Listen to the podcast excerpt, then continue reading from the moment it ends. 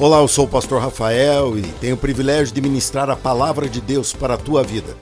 Preste atenção, onde você estiver, se precisar ouvir em vários pedaços, fique à vontade, mas não deixe de abrir o seu coração, pois Deus falará com você. E hoje eu quero falar com vocês sobre o equilíbrio. O equilíbrio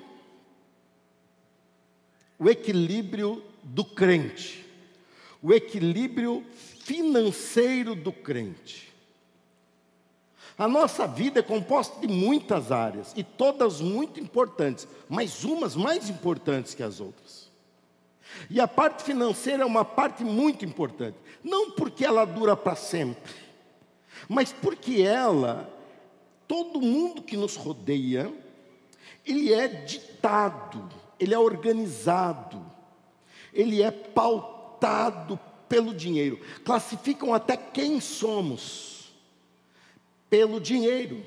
Classificam até o que nós podemos, nossa capacidade intelectual, pela nossa vestimenta.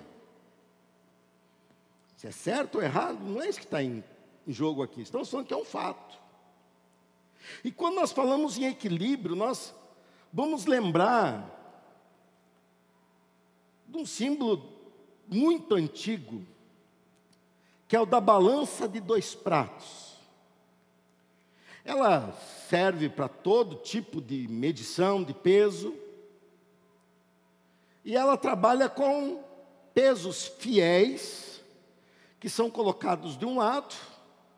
Então eu tenho um peso correspondente a um quilo, peso correspondente a meio quilo e assim por diante. E do lado de lá eu ponho a quantidade desejada. Então você chega e fala, me dá um, um quilo e meio de farinha. Então eu coloco aqui um quilo e meio de peso fiel, e ali eu coloco a farinha.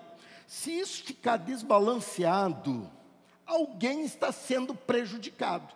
Se aqui ficar muito alto e ali ficar muito baixo, é sinal que a pessoa que está adquirindo está perdendo.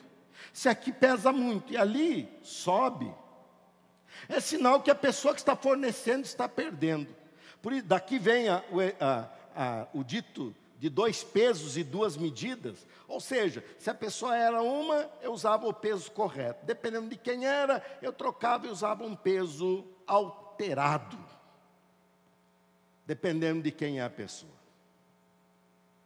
Mas uma coisa que todos esperam quando se vai estabelecer um equilíbrio, eles olham para o fiel da balança, que geralmente ficava por aqui, ligado a esse eixo e ele vinha para lá ou para cá até ficar bem equilibrado.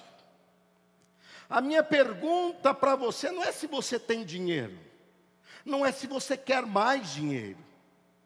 Minha pergunta para você é se a sua vida está equilibrada, se a sua vida está no lugar certo, porque estar equilibrado não depende do que, do que temos não depende do que falta termos.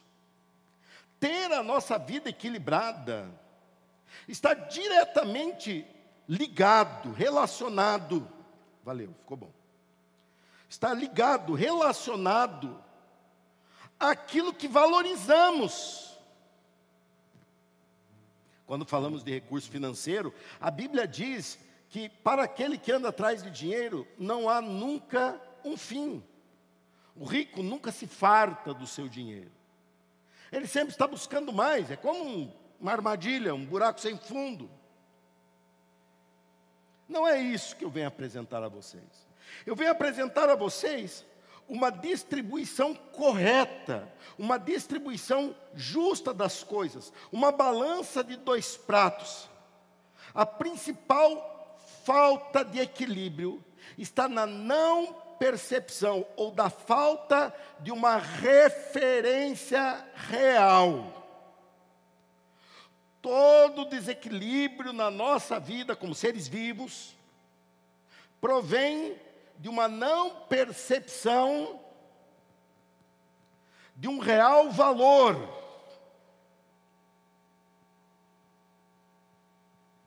Há dois meses atrás eu perdi meu pai partiu para o Senhor, e eu tinha que cuidar da parte normal de um filho cuidado, encaminhar o corpo e assim por diante. E quando chegamos lá, eles me apresentaram situações absurdas de preço.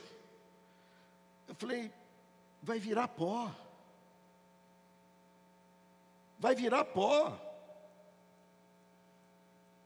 É, nós temos esse aqui mais simples. Eu falei, não, mas vai virar pó.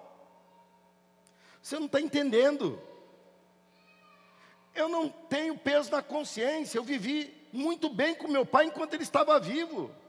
Eu fiz tudo que eu podia para ele enquanto ele estava vivo. Eu não preciso compensar isso num absurdo desse, que vai ficar por algumas horas aos olhos da gente, depois para nunca mais ser visto. E para ele mesmo nunca mais usufruir, ele está em outra, falei para o rapaz. Falei, meu pai não depende disso aqui não. Isso é uma percepção real do valor. Eles estavam ali, e isso existe desde que eu me entendo por evangelista, porque quantas vezes tive que fazer essas escolhas por pessoas que estavam desequilibradas, e eu tinha que ajudar. E eu via ali as pessoas, não, mas meu pai merece. Eu falei, teu pai não merece. Teu pai já está em outra, esquece, não cai nessa. E em nome disso eles vêm com situações para judiar alguém que já está sofrendo. Para judiar de alguém que já está sofrendo. Mas se você está tentando compensar, que não dá, mas você está tentando compensar uma ausência em vida, você é o candidato ideal a cair nisso. A percepção real, a percepção dos valores reais.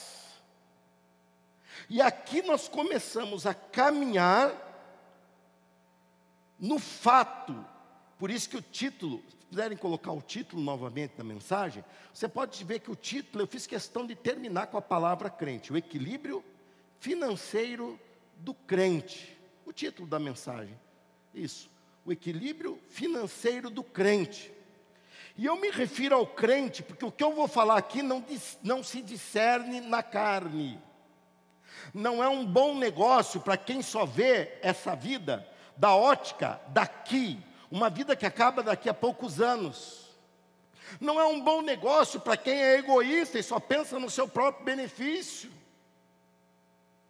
Isso que eu vou falar aqui exige que a pessoa seja nascida de novo, que a pessoa seja crente em Jesus Cristo, porque para essa pessoa não existe mais um prato, não existe mais só a carne dominando, não existe mais a sua vida e a sua satisfação do momento, existe também o seu lado espiritual.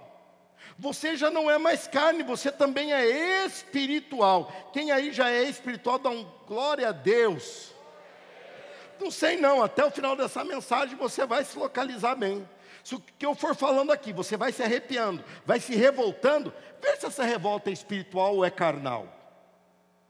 Se ela for carnal, esse prato vai lá embaixo, pesa.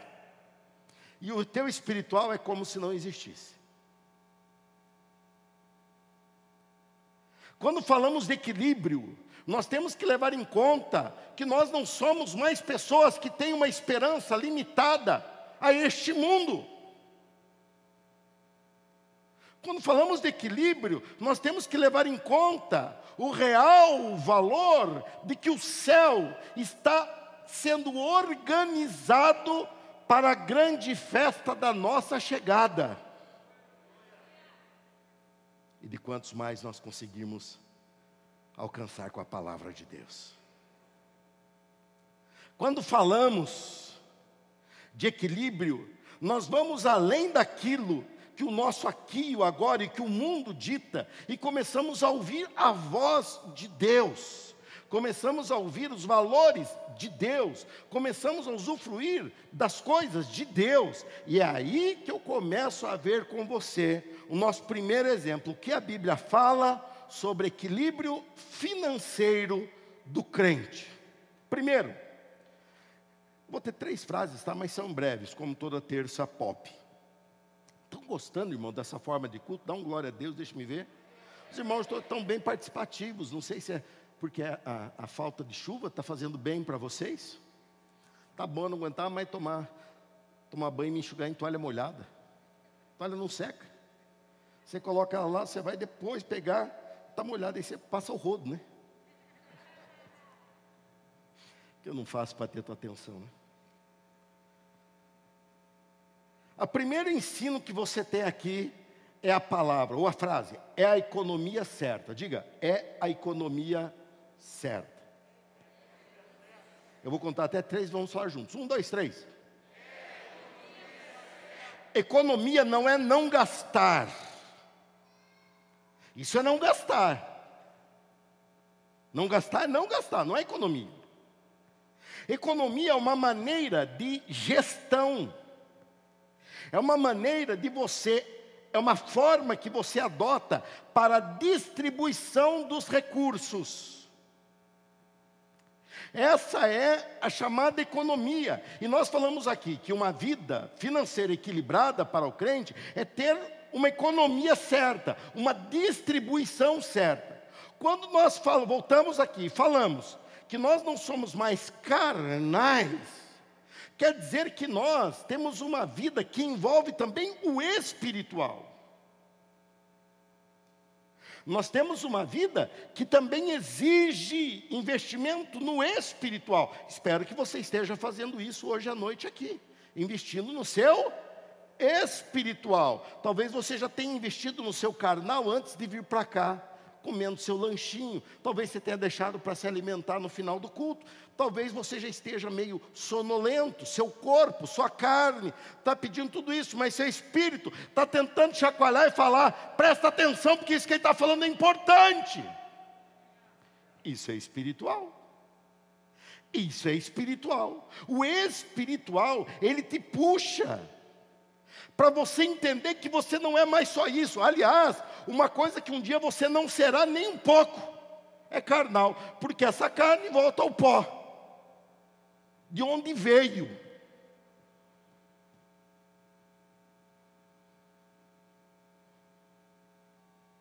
Um dia nós seremos um corpo glorificado no céu. Para a glória do nome do nosso Senhor Jesus Cristo, pela conquista dele. O povo facilmente se esquece que é povo de Deus. O crente, pelos gritos que, os, que o rodeia, muitas vezes se esquece que ele é crente. Ele esquece que sua vida não é mais como era antes de Jesus. Antes de Jesus, ele vivia o dia de hoje. O que importa é viver o dia de hoje. E o resto não importa. E o que importa é hoje, como se não houvesse amanhã. Inconsequente, sem planos, sem equilíbrio. Mas de repente veio Jesus e entrou na tua vida. E ele começou a falar: Eu tenho um plano com você. E esse plano com você é você ser uma pessoa que tem uma estabilidade que venha de dentro para fora. Uma estabilidade que você vai construir em mim. Uma estabilidade que as coisas que te rodeiam não vão mais conseguir te abalar. Você estará firmado no Senhor. O povo de Israel, lembrando esse tema que estou falando sobre a economia certa, eles ficaram exilados na Babilônia por décadas, e então eles retornam à sua terra. Quando eles retornam, tinha tudo por fazer, diga tudo. Tudo na tua vida envolve só aqui. Você fala sim ou não, combinado? Tudo na sua vida envolve só aqui? Não. Tudo na sua vida envolve só aqui? Você fala sim ou não, só tem duas. Envolve só aqui? Não. Tudo é tudo. Enquanto eu estiver nesse mundo, eu preciso ler a palavra, eu preciso orar, eu preciso contribuir, eu preciso ser fiel na casa do Senhor. Eu também preciso comer, ué. Não precisa comer demais, mas precisa comer. A gente também precisa dormir. Não precisa viver para dormir, mas precisa dormir. A gente precisa vestir. E eles voltaram da Babilônia com tudo para se reerguer. Nabucodonosor tinha com seu exército é, destruído a estrutura deles, o equilíbrio deles. Eles voltaram com tudo para fazer. Nesse meio tempo surge o profeta Ageu e ele é levantado por Deus para chamar a atenção do povo de como o povo estava sendo só carnal. O povo estava sendo só natural, e esquecendo o sobrenatural, estava se preocupado só com a sua estrutura, e se esquecendo da estrutura de Deus. Deus chega ao ponto de falar que a casa das pessoas estava sendo é, feitas com madeira aplainada, que isso era difícil daquela época, não era assim, não se achava madeira como a nossa, grande, reta, e também não tinha as máquinas que temos, né? Eles tinham que ali, e eles estavam conseguindo fazer casas muito boas. E Deus fala: porém a minha casa está em ruína. Aqui começa Deus a colocar uma casa que é a casa que você mora, a outra casa que é a casa que você se encontra com Deus. Está começando a entender ou não? Tá? E ele diz assim: olha o que Deus diz. O que é uma distribuição correta? Ageu capítulo 1. Vai achar Ageu. É o antepenúltimo livro do Antigo Testamento, se eu não me engano.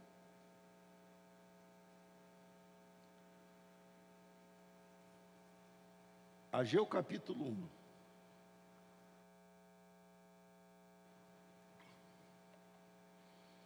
Quem achou Ageu, diga assim: agir. Agiu correto. Agiu correto. Ageu capítulo 1, versículos 5 e 6.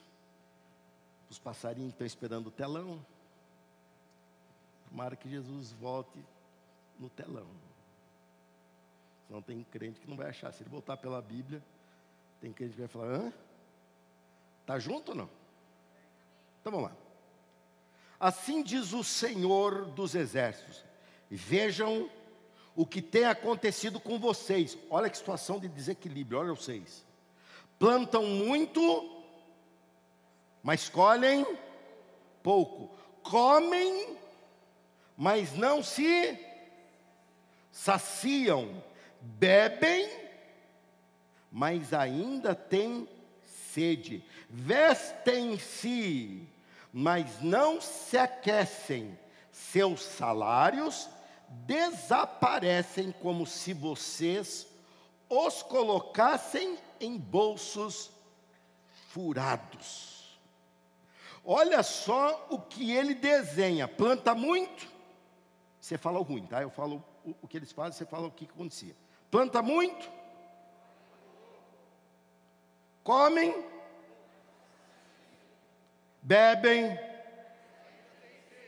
vestem-se, ainda estão com frio, seus salários desaparecem, como se vocês os colocassem em bolso furado. Deus está descrevendo para eles uma vida desequilibrada.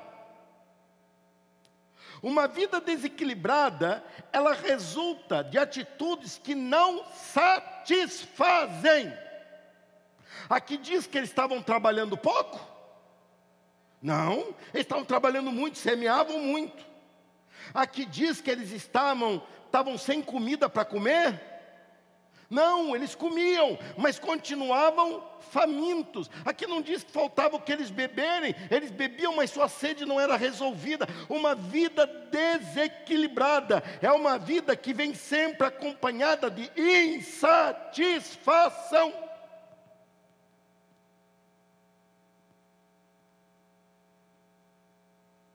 E isso parece que tem gente que foi criada para isso. Mas em nome de Jesus você é nova criatura. Em nome de Jesus você é nova criatura. Amém. Vive uma vida de desequilíbrio e de insatisfação. Essa vida é uma vida de quem serve às suas necessidades o Senhor da sua vida são as tuas necessidades. E essas necessidades dizem: vai, não vai, pode, não pode, faz, não faz. Pessoas que eu convidei, mandei para todo mundo convite. Quem de vocês recebeu meu zap chamando para o culto de hoje? Quantos de vocês? Quantos de vocês não estavam nem pensando em vir e por causa do zap você está aqui? Uns dois crentes. Vou parar de ficar mandando zap, então, dá muito trabalho. Um trabalho terrível. Aquilo ali eu tinha que parar o carro num, num, num pátio lá para escrever esse negócio. Ficava olhando os dois espelhos, que a gente mora cidade complicada, né? Ficava olhando, vai chegar, não vai, eu ali, e mandando, e não carregava. Eu falei, meu Deus. Aí você fazia, nem dei bola mesmo.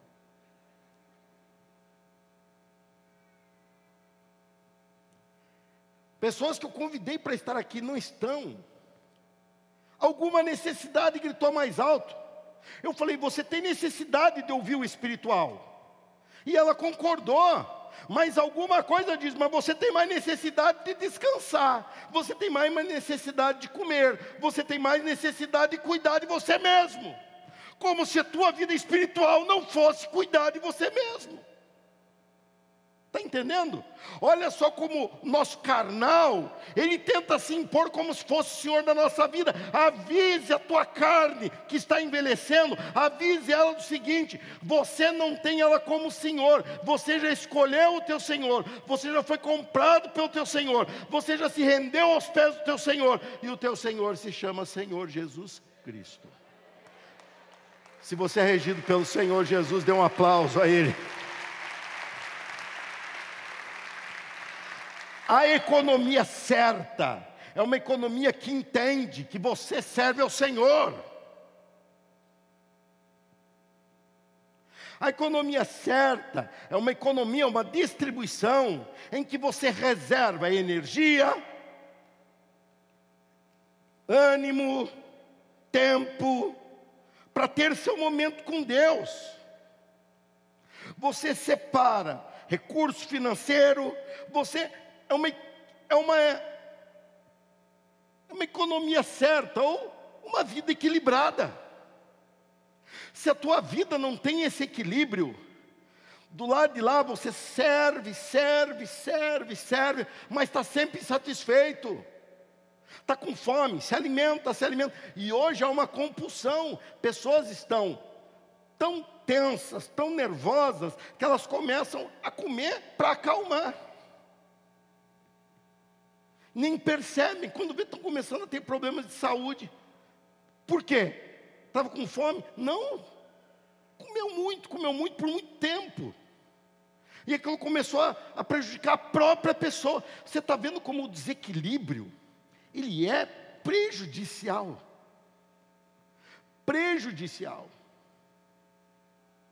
Quando vemos final de semana chegando, ou tem gente que já começa com balada terça-feira, quarta-feira, quinta-feira. E quando vai para esses negócios, chega lá, bebe, diz, não é para me soltar, não é para eu curtir, mas daqui a pouco está num canto lá, parecendo um, um cachorro jogado do lado. Que curtição é essa? A tua carne, ela só pede ela quer dominar. E em nome desse domínio, há uma crescente influência de drogas, há uma crescente influência de uma busca de satisfação que não satisfaz, porque por mais que eles tivessem, por mais que eles fizessem, não satisfazia, porque eles tinham que ter equilíbrio, e o equilíbrio, Deus chamando a atenção: olhem para minha casa. Vocês não têm mais uma casa só, Todos vocês têm agora duas casas: uma onde você mora, que você tem que cuidar, você tem que limpar, você tem que pagar a conta de luz, você tem que pagar a conta de água, você tem que pagar o, o, o IPTU, você tem, porque senão uma hora você não vai ter onde morar. E todos vocês agora têm também uma casa que é espiritual. Mas, pastor, como é que eu faço para investir nessa casa espiritual que está lá no céu?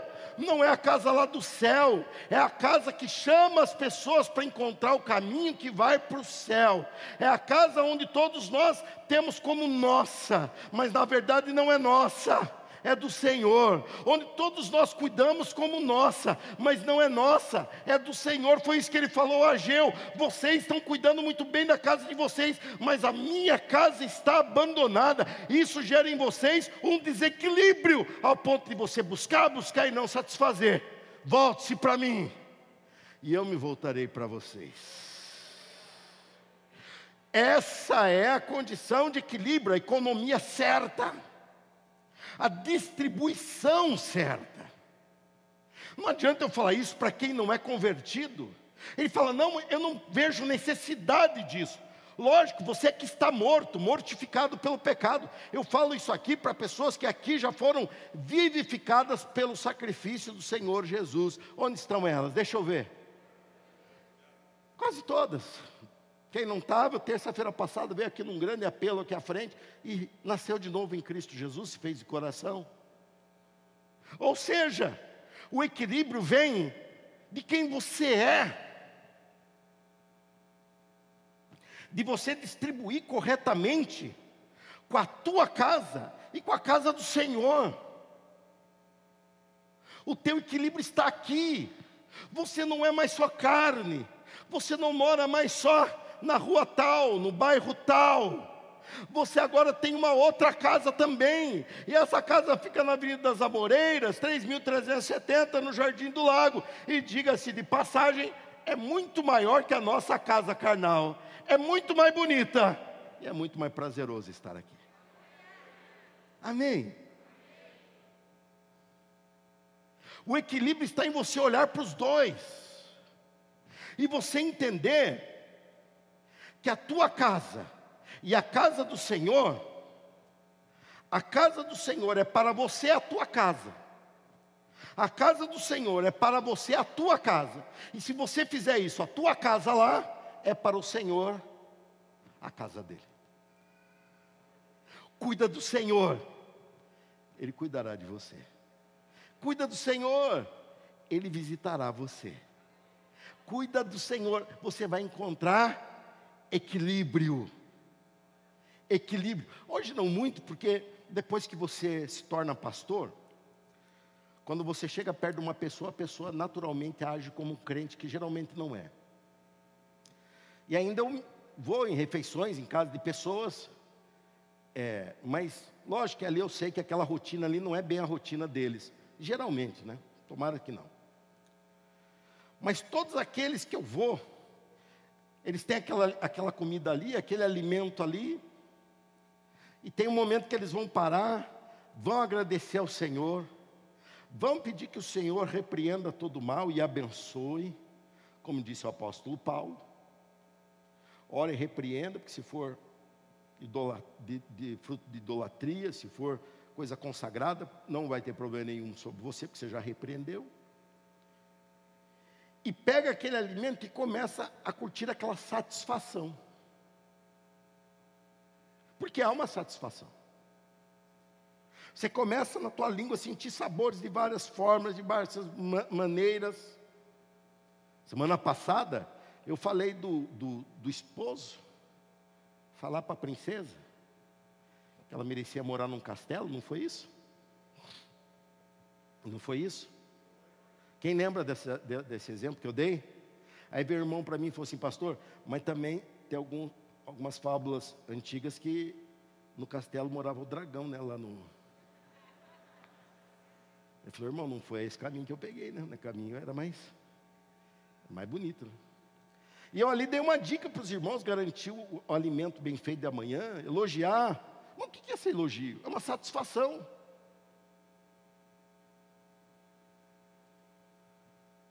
É uma satisfação.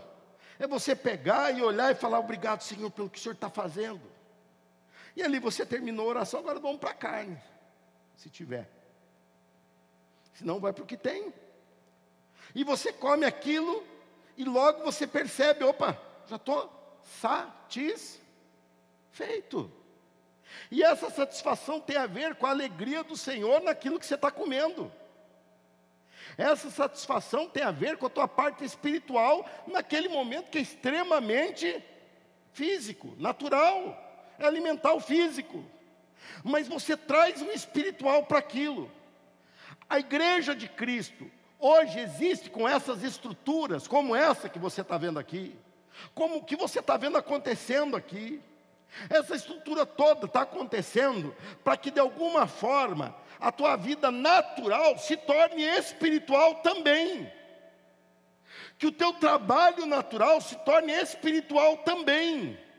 Que a tua vida natural se torne uma vida natural, é verdade, mas que dura para a eternidade, por mais que deixe coisas naturais somente aqui.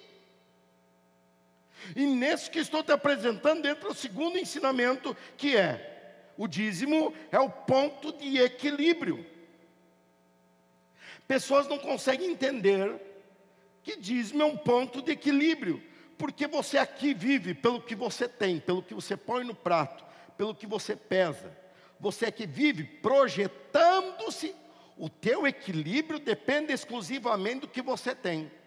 Porém, quando você crê em Jesus, o teu equilíbrio vai além. E teu equilíbrio não é mais só o que você tem, é também o que você crê. Talvez você não tenha muito, mas você pode crer num Deus que pode todas as coisas. Quem aqui quer aumentar a sua fé, dá um glória a Deus. É muito mais rápido que aumentar patrimônio. E também é muito mais vantajoso, porque a tua experiência de fé você leva para a eternidade. Teu patrimônio vai, vai ficar todo aqui. De alguma forma, Deus achou caminhos para fazer a tua vida natural se tornar também espiritual. E através do dízimo, que é uma proporção de um décimo, ou de 10%, 10 partes de 100, essa projeção de Deus, ela exige uma ação, e fé não existe sem ação. Uma fé que você fala, não, mas eu tenho fé de entregar, então entregue. Não, isso eu não vou fazer. Então você não tem fé. Não, mas eu estou dizendo que tem. Não adianta você dizer. Você tem que agir. Porque a tua vida é feita de atitudes. Ação, ação financeira na igreja é oferta no altar. Ação financeira na igreja é oferta entregue. Ação financeira na, na igreja é adoração através de recursos, recursos naturais, coisa daqui, coisa passageira, mas tem uma casa que também está nesse plano, que também paga a luz, que também paga a água, que Deus criou. E eu nem faço pensando nisso, mas eu faço pensando em alguma coisa de tudo aquilo que eu faço, que é natural, que passa. Eu pegar uma parte daquilo e fazer aquilo se tornar duradouro, aquilo se tornar eterno. Olha o que está escrito em Malaquias 3, 10 a 12. Olha só como é uma vida de quem traz esse equilíbrio. Ou seja, se preocupa com a sua casa, mas entende que não tem mais uma casa só. Eu tenho duas casas. Eu tenho a minha e tenho a minha igreja. Tem a casa do Senhor para cuidar também. Quem está me acompanhando diz um amém aí, só para eu estar tá ligado aí. Está escrito assim, Malaquias 3, 10, 11 12: Tragam todos os dízimos aos depósitos do templo, para que haja provisão em minha casa. Se o fizerem, diz o Senhor dos Exércitos: abrirei as janelas dos céus para vocês, derramarei tantas bênçãos que não haverá espaço para guardá-las. Sim, ponham-me à prova. Olha o que Deus fala. Sim, Fazei prova de mim, põe a minha prova. Suas colheitas serão fartas, pois as protegerei das pragas. Suas uvas não cairão das videiras antes de amadurecer, diz o Senhor dos Exércitos. Então todas as nações o chamarão abençoados.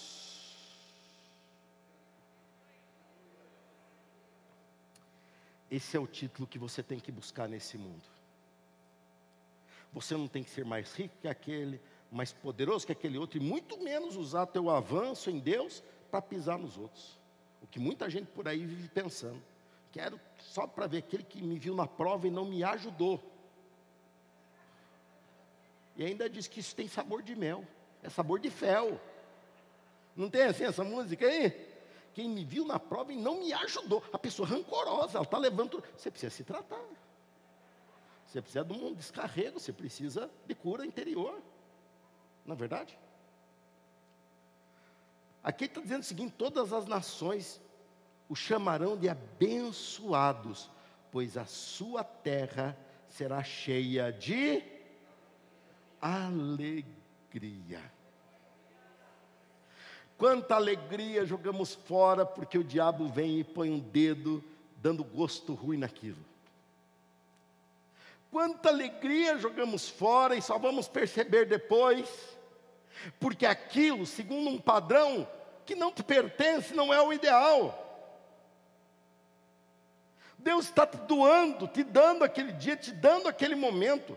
Deus nos deu uma cidade abençoada, veja com tudo isso que aconteceu. Aqui próximo de nós, região mais montanhosa, Franco da Rocha, coisa assim, dezenas de pessoas morrendo dentro de casa. Nós, graças a Deus, se muito tivemos tribulação, foi um vazamento aqui, um pouco de água ali, uma calha enguiçada ali, uma goteira que a gente já deveria ter arrumado, mas continua. E a gente já começa a ficar meio na revolta. Alegre-se no Senhor. Alegre-se no Senhor.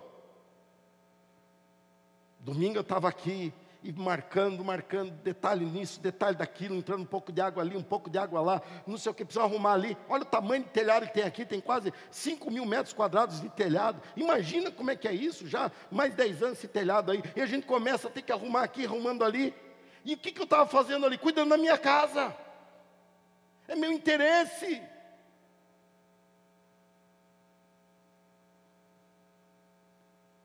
Você experimentará então a alegria, diz o Senhor dos Exércitos. Você precisa começar a crer que a palavra se sobrepõe à realidade determinante. Você que é um dizimista e muitas vezes enfrenta dificuldades, não desanime diante das dificuldades, diante das dificuldades, faça a prova do Senhor. Se eu não vos abrir as janelas do céu, disse ele, faça a prova de mim, seja fiel e faça a prova de mim.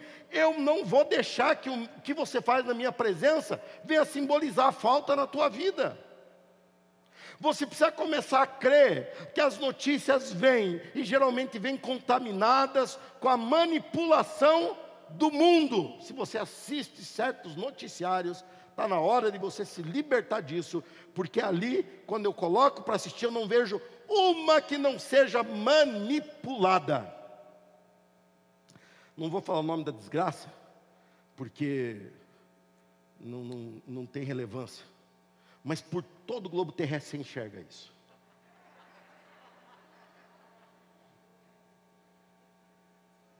Estou falando de notícia extremamente manipulada. Aí você olha aquilo, você começa a carregar daquilo, aí você, a, a voz do texto bíblico começa a ficar longe. Fazei prova de mim fazei prova de mim. Você fica aqui desesperado olhando para esse prato, e aqui o prato atrás cheio de situações para transferir. E ele falando: faça prova de mim, porque você é fiel. Não tema a notícia. Eu tenho promessa que acontece acima da notícia. Eu tenho promessa que se impõe acima de governos. Eu ponho a promessa, eu tenho a promessa para a tua vida que vai se cumprir. Passem céus e terra, mas a minha palavra não vai passar. Eu sou fiel diz o Senhor dos Exércitos. Aleluia! Então você tem que se firmar nessa realidade. E essa realidade, esse equilíbrio é para o dizimista o seu, a sua segurança. Não vou entrar nem na questão de roubará o homem Deus, não vou falar da parte que é devida. Tudo isso aí está no texto, um pouco antes do que eu li. Mas o que eu estou te falando é do equilíbrio. Não adianta você buscar equilíbrio em Deus e não se comprometer com a parte espiritual do Senhor. E para concluir, olha essa frase aqui: ser dizimista no altar de Deus, ser um dizimista fiel na presença de Deus, é um check-up espiritual que acontece periodicamente. Um check-up espiritual. Check-up é quando a gente faz uma batelada de exames para descobrir como é que está o mecanismo interno aí. Dizimista é um check-up que você faz mensalmente, alguns quinzenalmente. E você faz aquilo para perceber a tua saúde espiritual. A prática do dízimo é disciplina. E tem uma coisa que aquele prato lá precisa é de disciplina. Porque ele vive pedindo tudo. Vai trabalhar. E para de me pedir as coisas. Não tem dia que você conversa assim com o teu corpo? Você fala, você tem que me ajudar. Você fala assim, eu tenho que trabalhar, eu tenho que pagar as contas, mas você fica me segurando nessa cama. Tocou o despertador uma vez, duas vezes, soneca, soneca, sonecona. Eu preciso trabalhar, você está prejudicando a minha vida. Quem vai sofrer é você mesmo. Conversa com ele. Se ele não resolver, bota ele de joelho. É igual expulsar demônio. Bota de joelho. E começa a clamar a Deus. Deus sobrepõe nessa carne que está tentando me dominar, nessa preguiça do cão. Que eu quero trabalhar em nome de Jesus. Amém? Ser dizimista é disciplina, é equilíbrio. É onde nós fazemos essas três perguntas. E com elas eu termino. Primeira, quando você vai entregar o seu dízimo. Irmão, é um dinheiro que já está em teu poder, já é seu. Dado por Deus, ok, mas para quem é carnal não entende nada disso. Por isso que a Bíblia diz: não olhe a, o avanço, a prosperidade do ímpio, porque aquilo ali não tem nada de equilíbrio, aquilo ali é um buraco sem fundo. Pessoas vazias, pessoas doentes, pessoas contando os dias para o inferno. Ele fala de equilíbrio, quem é fiel ao Senhor. E quando você se apega e você fala assim: deixa eu fazer minhas contas. Eu recebi tanto. Então, meu dízimo é isso. Eu estou com um voto de, de aumentar a minha fé em tal situação. Nisso. E eu quero entregar uma oferta voluntária nesse culto disso, ou no culto seguinte, e assim por diante. Toda vez que você vai preencher isso vai abrir mão de um bem que é o Senhor daquele prato, mas você vai falar, não, você vai virar espiritual, você vai virar espiritual. Toda vez que acontece isso, você faz uma pergunta: Eu continuo crente? Se você não consegue preencher, se preocupe com a resposta. Porque isso aqui é um check-up muito fiel, muito preciso. Quando você vai preencher e você olha aquele valor, irmão, não tem uma vez que aquele valor não dá certo para pagar alguma coisa naquele prato lá. É verdade ou não é? É verdade ou não? Claro que é. Não tem uma vez que eu vá fazer que eu pense, meu Deus, meu dízimo está ficando muito grande. Você não para para observar que os 90% restantes também estão grandes. Porque nunca cresce só um. E aí você faz a pergunta: eu continuo sendo crente? termino de preencher, coloco aqui dentro, ou faço a transferência, e todo esse jeito que está acontecendo aí. Conseguiu fazer? Conseguiu. Então tá, continuo crente. Segunda pergunta. Vou entregar onde? Eu vou entregar onde? Aqui entra a, segun, a segunda pergunta. Tenho uma igreja? Crente Estou vendo que eu sou. Agora eu faço uma pergunta: tem uma igreja? Se eu tenho uma igreja, aqui tem a foto da igreja toda. Aqui tem a foto do movimento todo da tua igreja. Coloca um eu aqui, mas eu não gosto desse negócio aqui. Oi?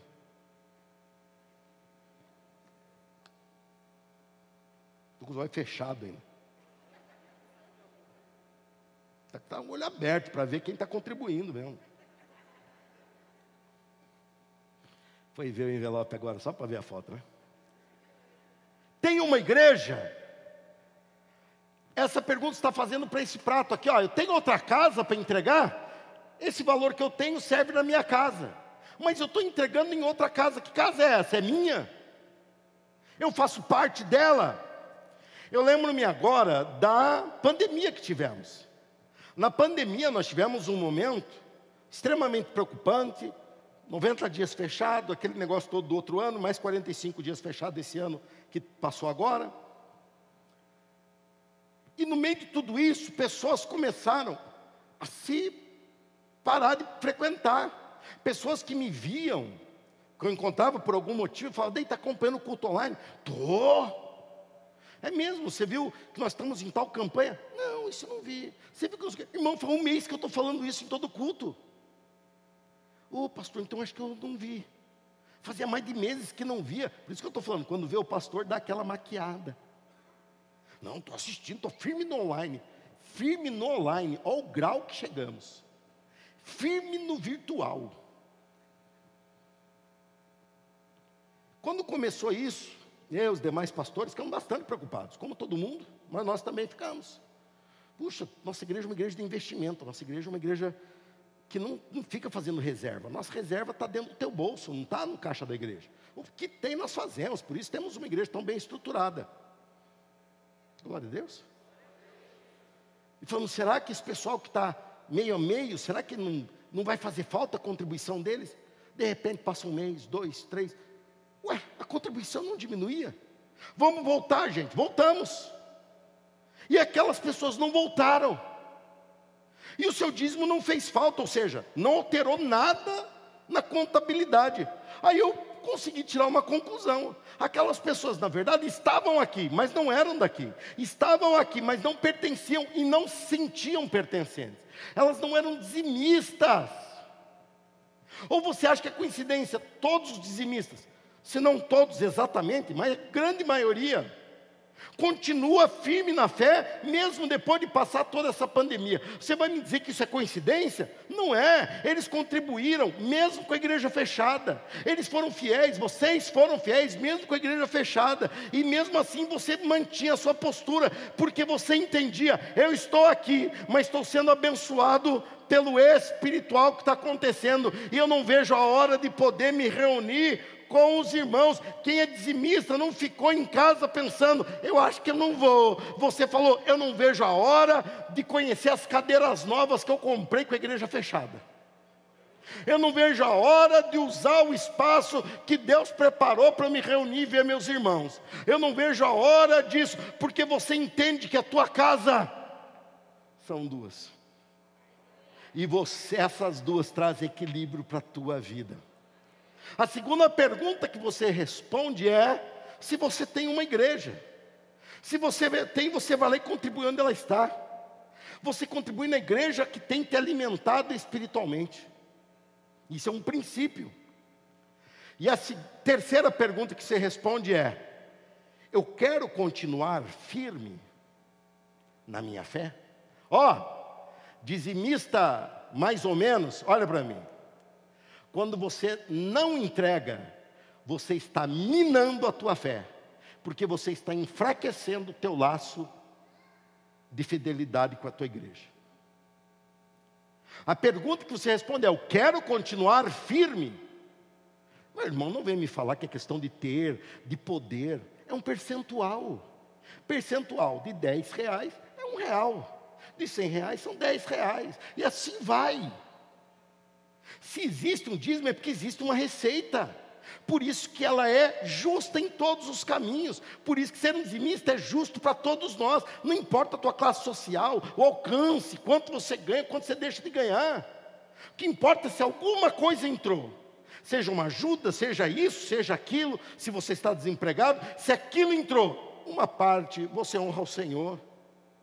Isso é ter uma vida equilibrada. Ser dizimista te equilibra mensalmente, semanalmente, te equilibra todo momento, porque você separa aquilo que nesse mundo é o Deus desse mundo. Você separa e rende isso aos pés do Senhor, dizendo: O meu Deus é maior do que isso. Eu pertenço a uma obra maior do que a minha. Eu pertenço à obra do Senhor. Você que veio aqui nessa noite em busca de equilíbrio, porque eu falei que ia, que ia pregar sobre equilíbrio. A tua bênção e teu equilíbrio financeiro está sempre na tua mão. Se isso vai ou não gerar equilíbrio, depende do que você escolhe. A parte devida aqui. Não é tudo aqui, porque você ainda está lá. Não é tudo. A igreja primitiva errou nisso, a igreja em Jerusalém. E começaram a ir entregar tudo. Mas se entregou tudo, vai comer o quê? Aí Paulo tem que sair fazendo, arrecadando oferta para poder ajudar aqueles que estavam lá. Mas aquilo era uma expectativa que Jesus ia voltar dali a pouco. Eles ficavam olhando para a nuvem e deram tudo, falaram, nem vamos trabalhar, vamos ficar aqui só na adoração. Só na adoração que Jesus está voltando. Não, irmão, você é, você é natural também. Você tem que pagar as contas também, você precisa trabalhar também. Mas a tua vida não é só isso. A tua vida está na presença de Deus. Daqui a pouco, daqui a pouquinho, essas coisas já passaram. Esse prédio vai ficar para o anticristo e para os desviados que vão ficar aqui por dentro. Eu não venho mais aqui, porque eu terei um novo lar. E esse novo lar não vai ser uma casa, vai ser um ambiente de se viver. E naquele ambiente, sabe quem vai morar comigo? Duvido que você adivinhe. Duvido que você acerte. O meu Senhor, que me comprou e me amou, e disse: Eu vou preparar lugar para te levar para viver comigo. Você acabou de ouvir a palavra de Deus. Abra o seu coração para ela, deixe com que ela produza frutos e Deus vai te surpreender no seu dia a dia. Deus te abençoe.